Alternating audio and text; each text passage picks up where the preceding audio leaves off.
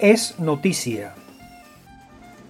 El relator especial de la Organización de las Naciones Unidas sobre libertad de asociación y asamblea pacífica, Clement Boulet, expresó a través de su cuenta en la red social Twitter su preocupación por la detención de activistas de la sociedad civil, dirigentes sindicales y líderes opositores en Venezuela.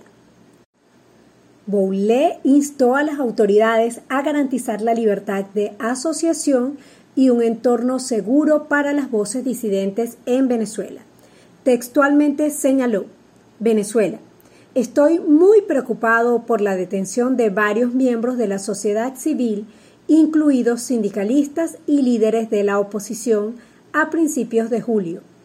Insto a las autoridades a garantizar la libertad de asociación y un entorno seguro para las voces disidentes, dijo el relator especial para la libertad de asociación de la Organización de las Naciones Unidas.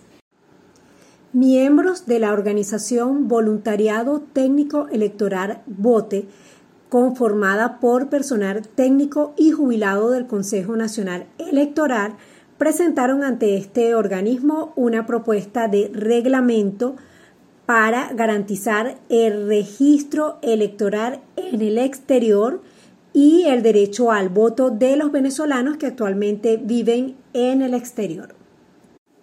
La propuesta que fue suscrita por el expresidente del Consejo Nacional Electoral, Andrés Caleca, el ex rector principal Ildemaro Martínez y el ex consultor jurídico Celis Mendoza, señala que, cito, para inscribirse y actualizarse en el registro electoral, el ciudadano debe tener la condición de elector, cualidad esta necesaria para el ejercicio del sufragio.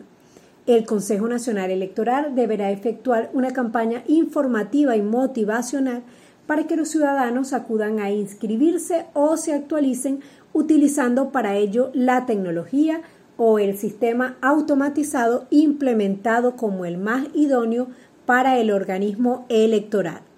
Fin de la cita. La propuesta de reglamento también sugiere la creación de una comisión que audite el voto de los venezolanos en el exterior. Luego de consignar la propuesta ante el Consejo Nacional Electoral, Andrés Caleca señaló a través de su cuenta en la red social Twitter, acabamos de consignar ante el CNE nuestra propuesta de reglamento para facilitar el proceso de inscripción y actualización del registro electoral, así como el ejercicio del voto de los venezolanos en el exterior. Esperamos que no lo envíen al cesto de la basura. La propuesta es producto del trabajo mancomunado de los integrantes del voluntariado técnico electoral VOTE, quienes acumulan una extraordinaria experiencia en materia electoral venezolana luego de años de labor en el organismo. Caleca invitó a los venezolanos a consultar el contenido de la propuesta de reglamento presentada ante el Consejo Nacional Electoral, la cual ha publicado a través de un enlace en su cuenta en la red social Twitter arroba ajcaleca. Amigos, vamos a una pausa y volvemos con más de venezolanos siempre.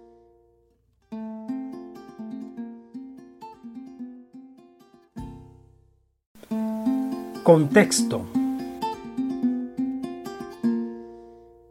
Durante este mes de julio de 2022 se han seguido conociendo reportes de migrantes venezolanos desaparecidos o fallecidos en la selva del Darién, en Panamá.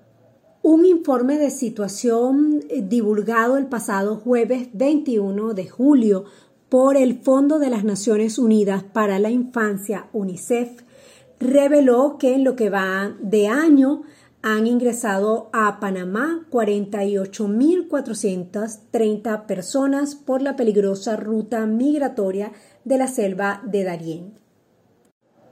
El 58% de estos migrantes son de nacionalidad venezolana. Esta cifra ha sido determinada a partir de estadísticas del Servicio Nacional de Migración de Panamá. El informe de la UNICEF señala que los migrantes que transitan a través de la selva de Darién están expuestos a asaltos, violencia física y violencia sexual. Un reporte divulgado recientemente por el periodista Roberto Bermúdez de Chamos Noticias Panamá señala que son 76 los venezolanos que han desaparecido en el tapón de Darién, zona selvática fronteriza entre Colombia y Panamá, durante las últimas semanas. David Smolansky, comisionado de la Secretaría General de la Organización de Estados Americanos para la crisis de migrantes y refugiados venezolanos, señaló que en las últimas semanas han fallecido al menos cuatro venezolanos intentando atravesar la selva del Darién, considerada como una de las más peligrosas del mundo. Smolansky ha señalado que serían más de 17.000 los migrantes venezolanos que han atravesado el tapón de la selva del Darién desde enero de este año. Cito, los venezolanos han superado en 2022 a los haitianos, cubanos y colombianos como la población migrante más grande en cruzar el Darién desde enero hasta mayo se estima que 17.262 migrantes y refugiados venezolanos han atravesado ese tapón, el infierno en la tierra, dijo Smolansky a través de su cuenta en la red social Twitter. El día de ayer, David Smolansky volvió a manifestarse sobre la situación que está ocurriendo con los venezolanos en el Darién a través de su cuenta en la red social Twitter y en esta ocasión señaló, cito, de los 48.430 migrantes de todas las nacionalidades que han cruzado el Darién, 28.079 son venezolanos, es decir, casi 60%, dantesco. Los cubanos eran los que más cruzaban el Darién hasta 2022. Ahora la proporción es 12 venezolanos por cada cubano, un deslave humano bíblico. Se estima que para este mes de julio al menos 10 venezolanos habrían muerto en la selva de Darién.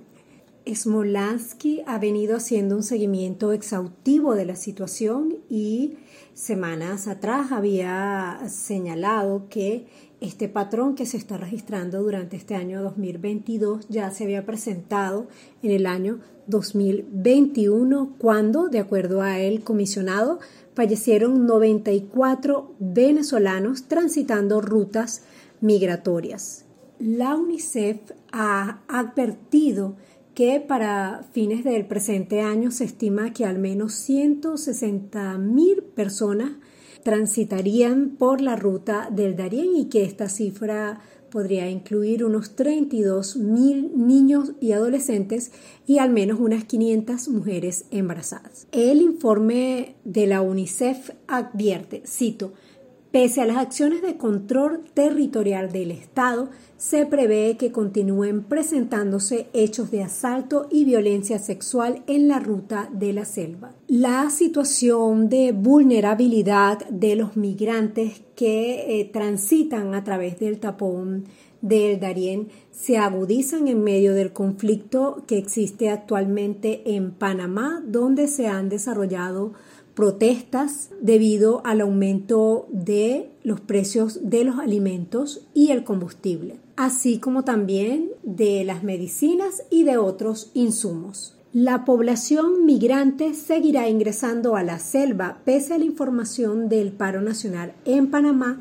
y a las restricciones de movilidad los países centroamericanos pueden tener oleadas de migrantes que colapsarían los servicios locales durante su tránsito una vez que haya negociaciones en Panamá y se reactive el flujo migratorio, ha dicho la Agencia de las Naciones Unidas.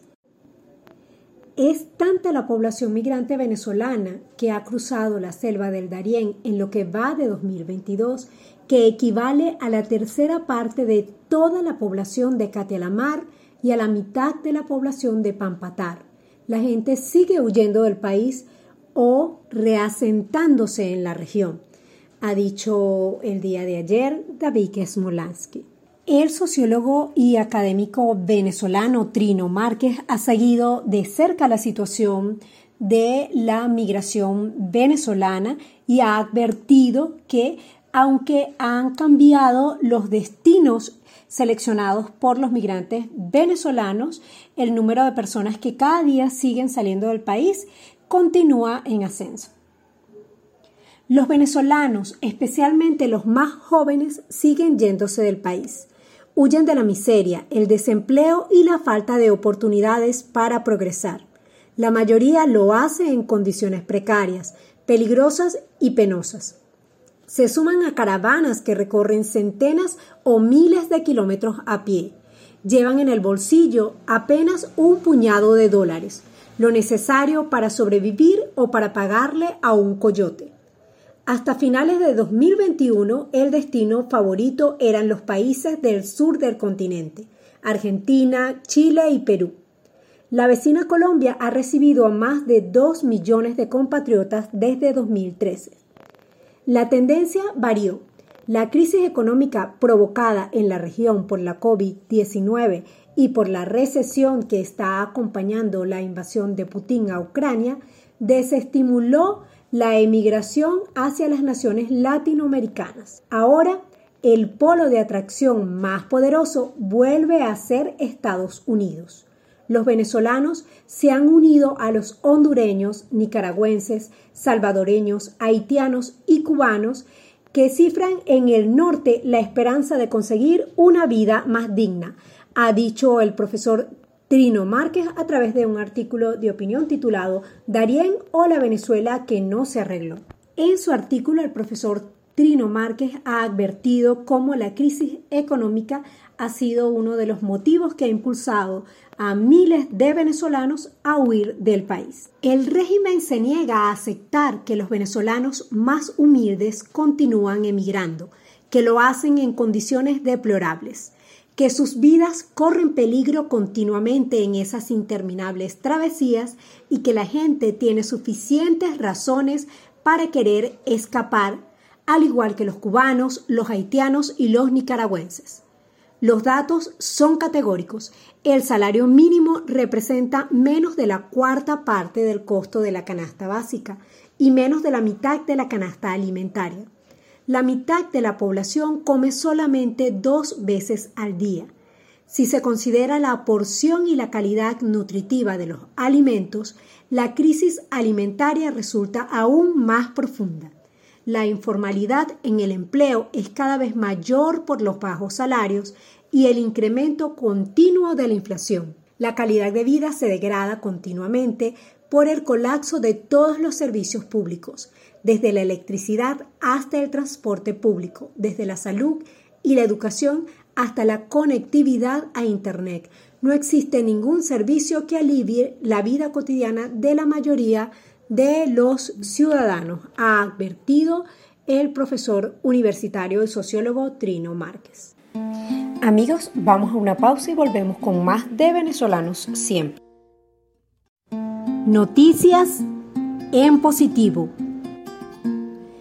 el Vaticano solicitó agilizar las gestiones para canonizar a José Gregorio Hernández.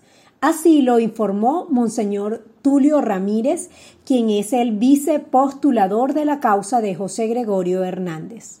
A través de unas declaraciones ofrecidas en la emisora Unión Radio, Monseñor Tulio Ramírez señaló que el milagro de la niña ya es del conocimiento público Dijo textualmente, la niña está totalmente sana y fue comprobado y verificado tanto en Caracas como en Roma que se debe a la intersección de José Gregorio Hernández.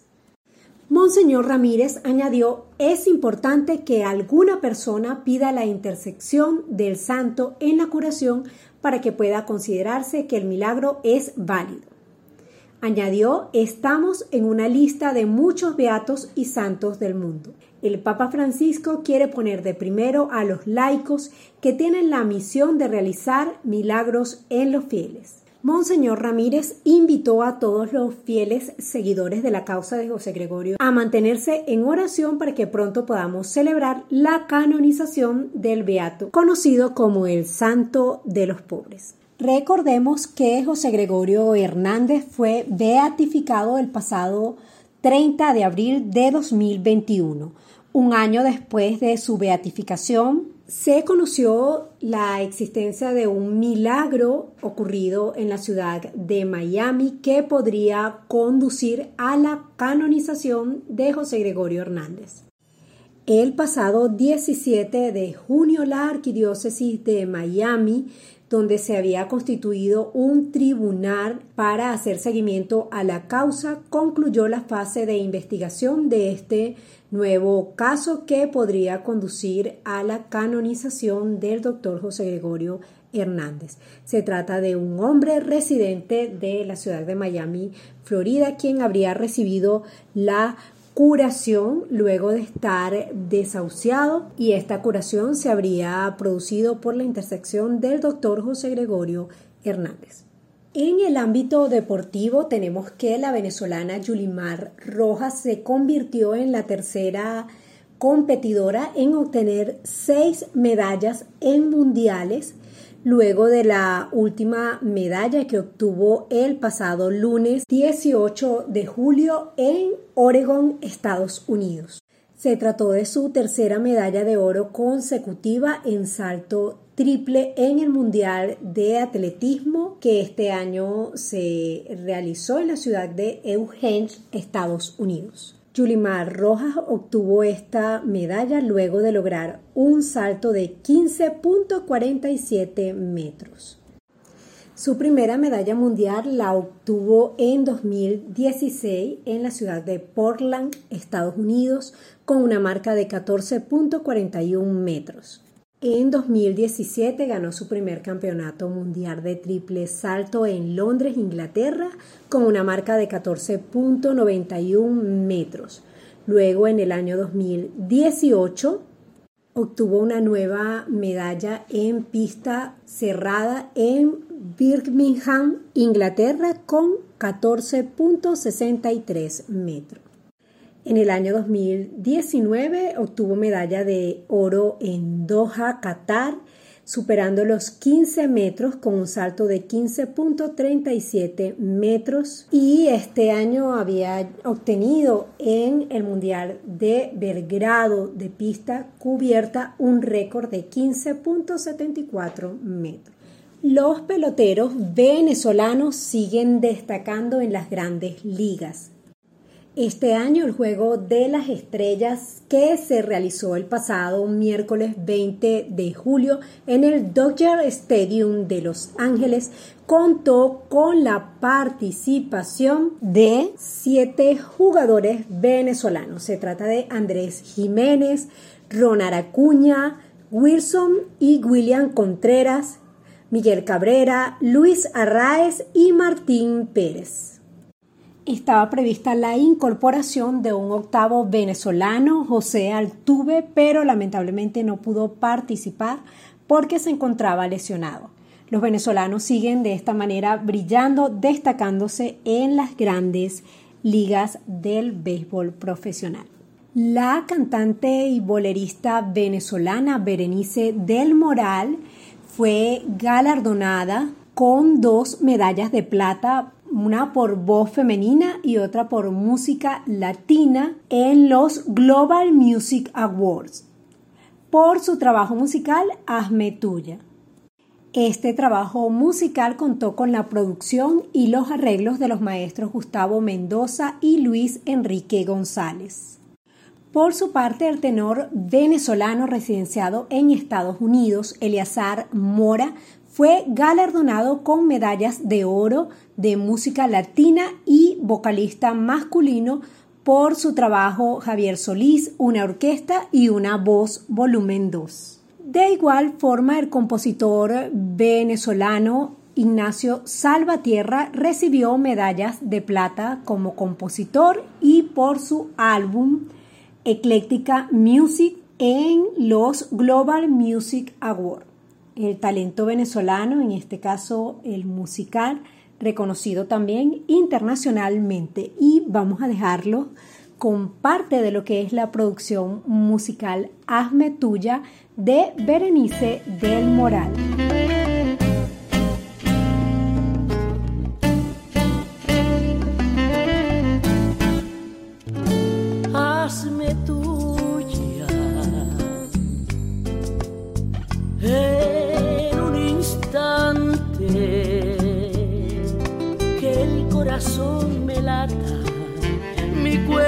Desfallezca, mis gritos me delaten.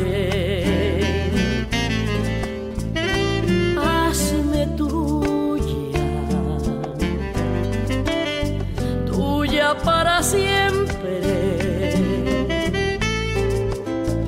Con tus besos, tus cariños, tus abrazos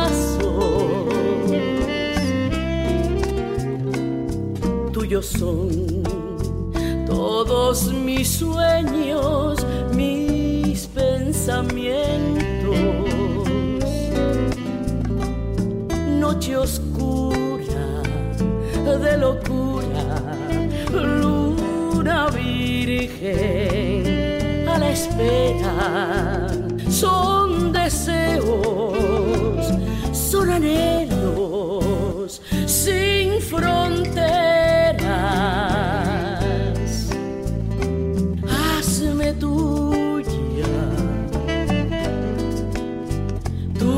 para siempre. Sin mentiras, sin engaños, no es en Amigos,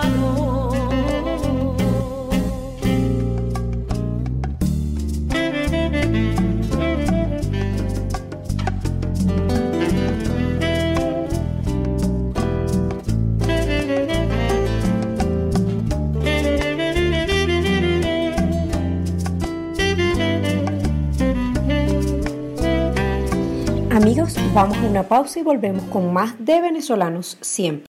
Voces de Venezuela. Muy buenas tardes. Hoy en Voces de Venezuela hablaremos con dos hacedores de cultura, dos personas que le han apostado al teatro venezolano en tiempos tan complicados. Ellos son Claudia Salazar de Class Producciones y José Tomás Angola de La Máquina Teatro ambos periodistas egresados de la Universidad Católica Andrés Bello. Claudia es una gran apasionada del teatro musical.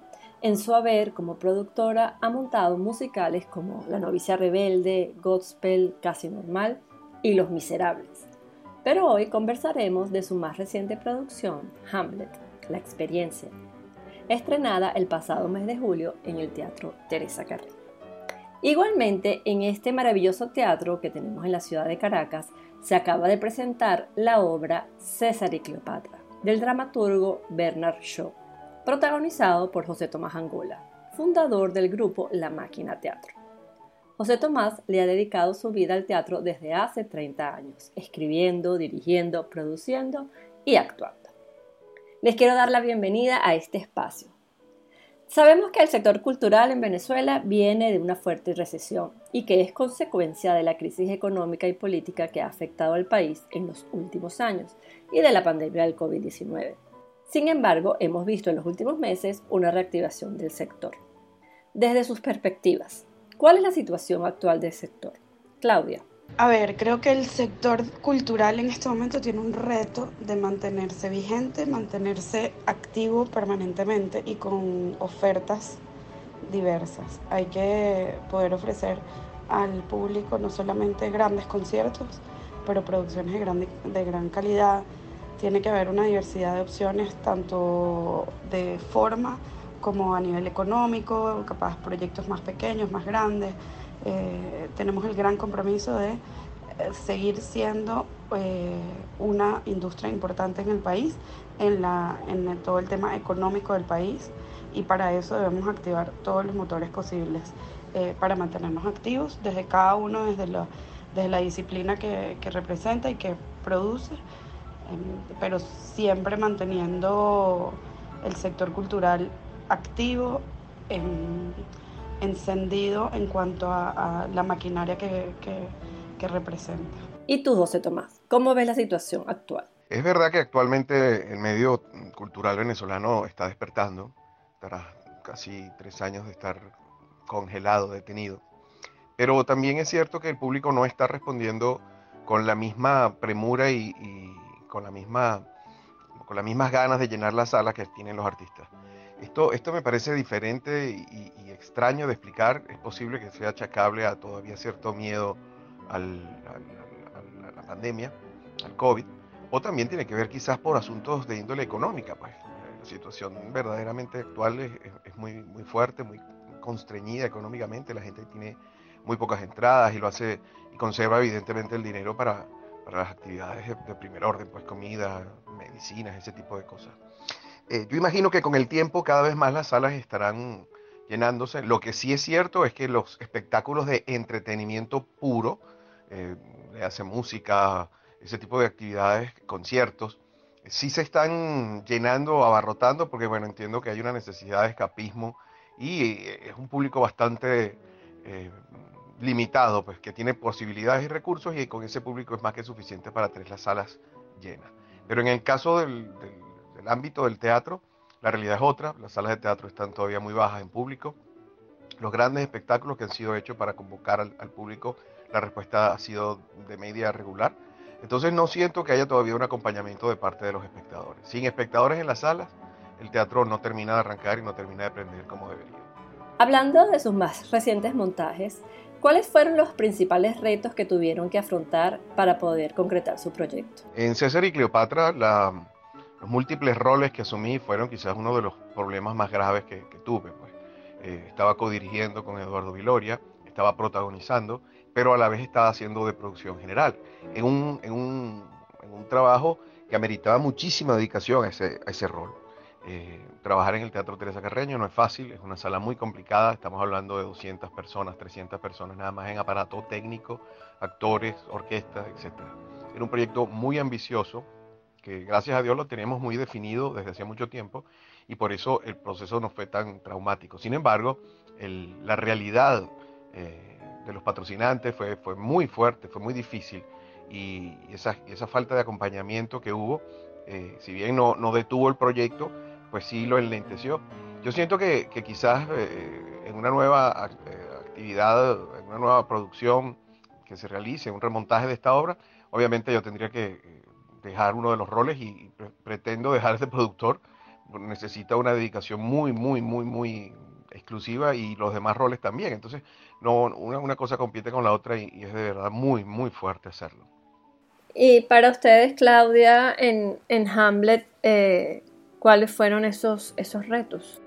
Creo que uno de los principales retos que tuve que afrontar para un proyecto como Hamlet fue el tema promocional. Sin duda estamos ante una situación en la que hay muchísimas eh, ofertas a nivel cultural, conciertos, entretenimiento, ofrecer un Hamlet de la manera que se ofreció, eh, un espectáculo capaz único, un, espectáculo que, que retaba al, al espectador a, curiosear, a ver qué había ahí. Debíamos competir y, la industria, creo que la, parte teatral siempre debe competir con los, con los grandes conciertos y grandes este, artistas internacionales que a partir de ahora han empezado a visitar nuestro país para Hamlet creo que el reto fue promocional de vender una obra de Shakespeare eh, con un formato de espectáculo en una sala tan importante y tan prestigiosa como es la sala Ríos Reina. Lograr la reactivación del sector cultural ha requerido de esfuerzo, dedicación y recursos por parte de los creadores. ¿Cuáles creen que han sido las principales limitaciones que han tenido que afrontar para reactivar la oferta cultural? Bueno, lo primero es lo que ya comenté, que el espectador no está reaccionando con la misma velocidad que están haciendo los, grupos de teatro y los artistas. Después también creo que hay una necesidad imperiosa de inversión. Eh, veo en, Caracas, sobre todo, las salas con, eh, están algo lastimadas por el, por el tiempo detenido.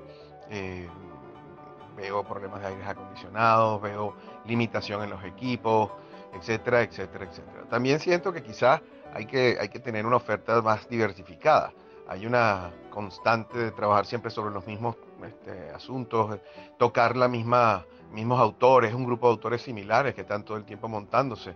Este, de, uno de los autores que, que, no mencionaré, hay tres piezas que se están haciendo por tres grupos independientes. Yo entiendo el gusto y que cada quien tiene su derecho a, montar lo que quiera, pero quizás si se diversificara un poco más la oferta, habría una, una mayor convocatoria de parte del público. Y también, bueno, es, es, muy, muy importante el hecho de que la promoción acompañe a todos estos espectáculos. La falta de comunicación, la falta de, conexión con el resto del público, eh, de llegar el mensaje y la información, hace que obviamente se desconecten los, los, espectadores y no, no estén eh, participando.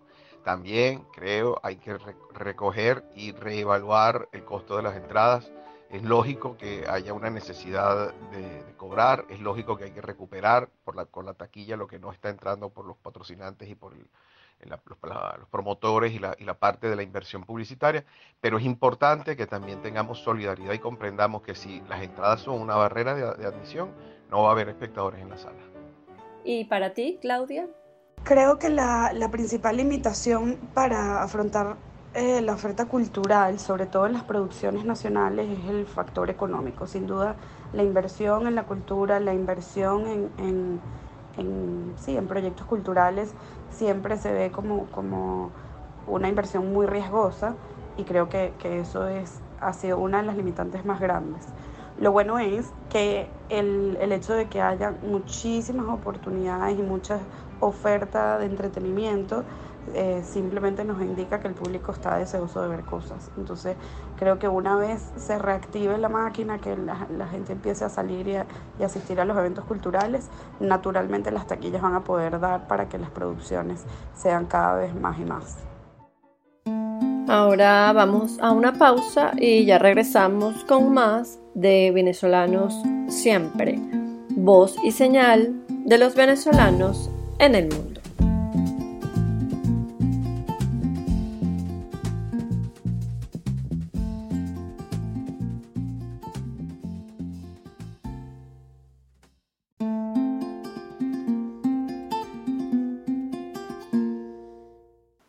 Ya de regreso para el final de nuestro programa eh, en Venezolano Siempre, seguimos conversando con Claudia Salazar y José Tomás Angola. En el teatro el público juega un rol muy importante.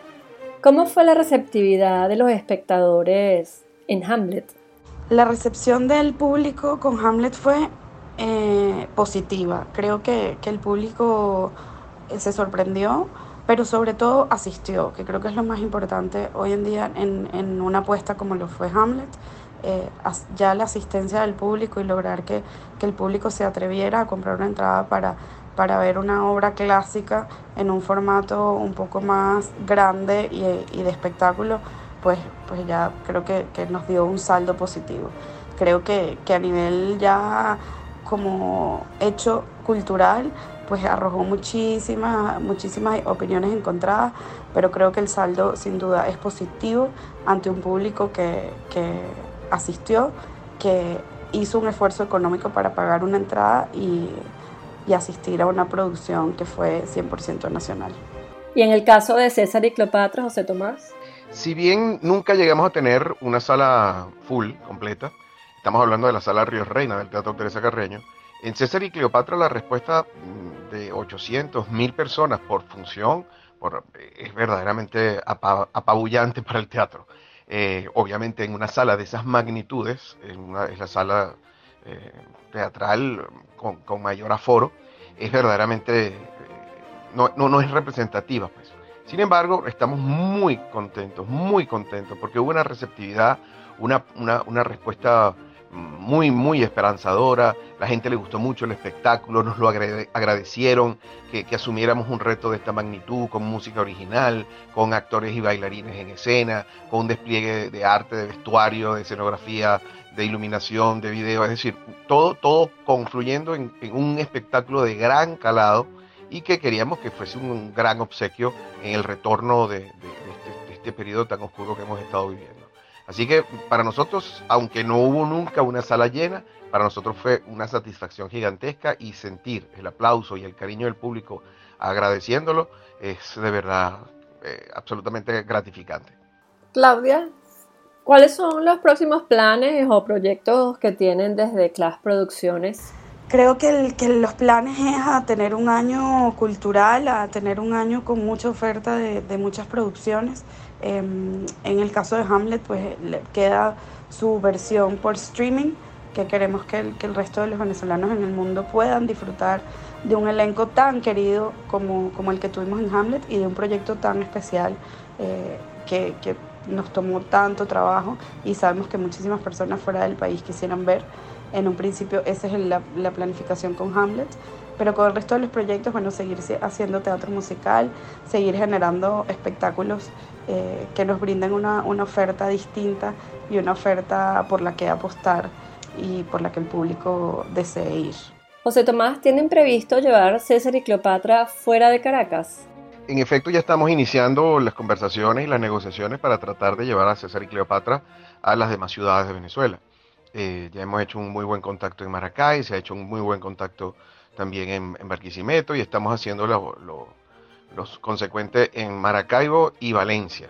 Esas son las plazas que hasta ahorita nos interesaría movernos y visitar, pero también quisiéramos ir a Mérida, también quisiéramos estar en Cumaná, en Puerto La Cruz o Barcelona. Es decir, hay, un, hay unas ganas reales de sacar el proyecto y llevarlo al interior para que la gente pueda también disfrutar de este gran espectáculo. No solo Caracas, sino que nosotros podamos brindárselos y obsequiárselos al resto de Venezuela.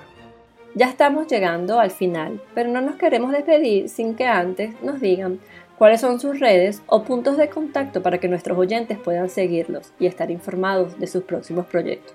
Empieza tú, Claudia. Para saber todo sobre los nuevos proyectos, nos pueden seguir en arroba Class Producciones. Además de Class Producciones, tenemos una, escuela de teatro musical que también pueden seguir, que está ahorita en, en reestructuración para ampliarse. Eh, las redes son arroba la escuela TM. Pero para mayor información de todo lo que se viene, no solamente en la agenda cultural, sino en la, todo lo que queremos hacer a nivel de formación eh, y a nivel de entretenimiento, pues arroba las producciones. Los esperamos por allá. Agradecida por esta entrevista. Gracias a ti, Claudia. Un placer tenerte aquí. José Tomás, ¿nos puedes decir ahora, porfa, eh, tus redes? Mi dirección de Twitter es JT Angola Heredia, arroba JT Angola Heredia. Y eh, en Instagram soy arroba la máquina teatro VE. La máquina teatro VE es la dirección en Instagram. Ahí podrán informarse y mantenerse eh, conectados en cuanto a las cosas que estaremos realizando y desarrollando en estos meses y el año que viene. Muchísimas gracias Claudia y José Tomás por dedicarnos este tiempo y además súper agradecida de poder compartir con ustedes la pasión por el teatro. Son dos personas a las que admiro y quiero muchísimo y súper honrada de poder trabajar con ustedes.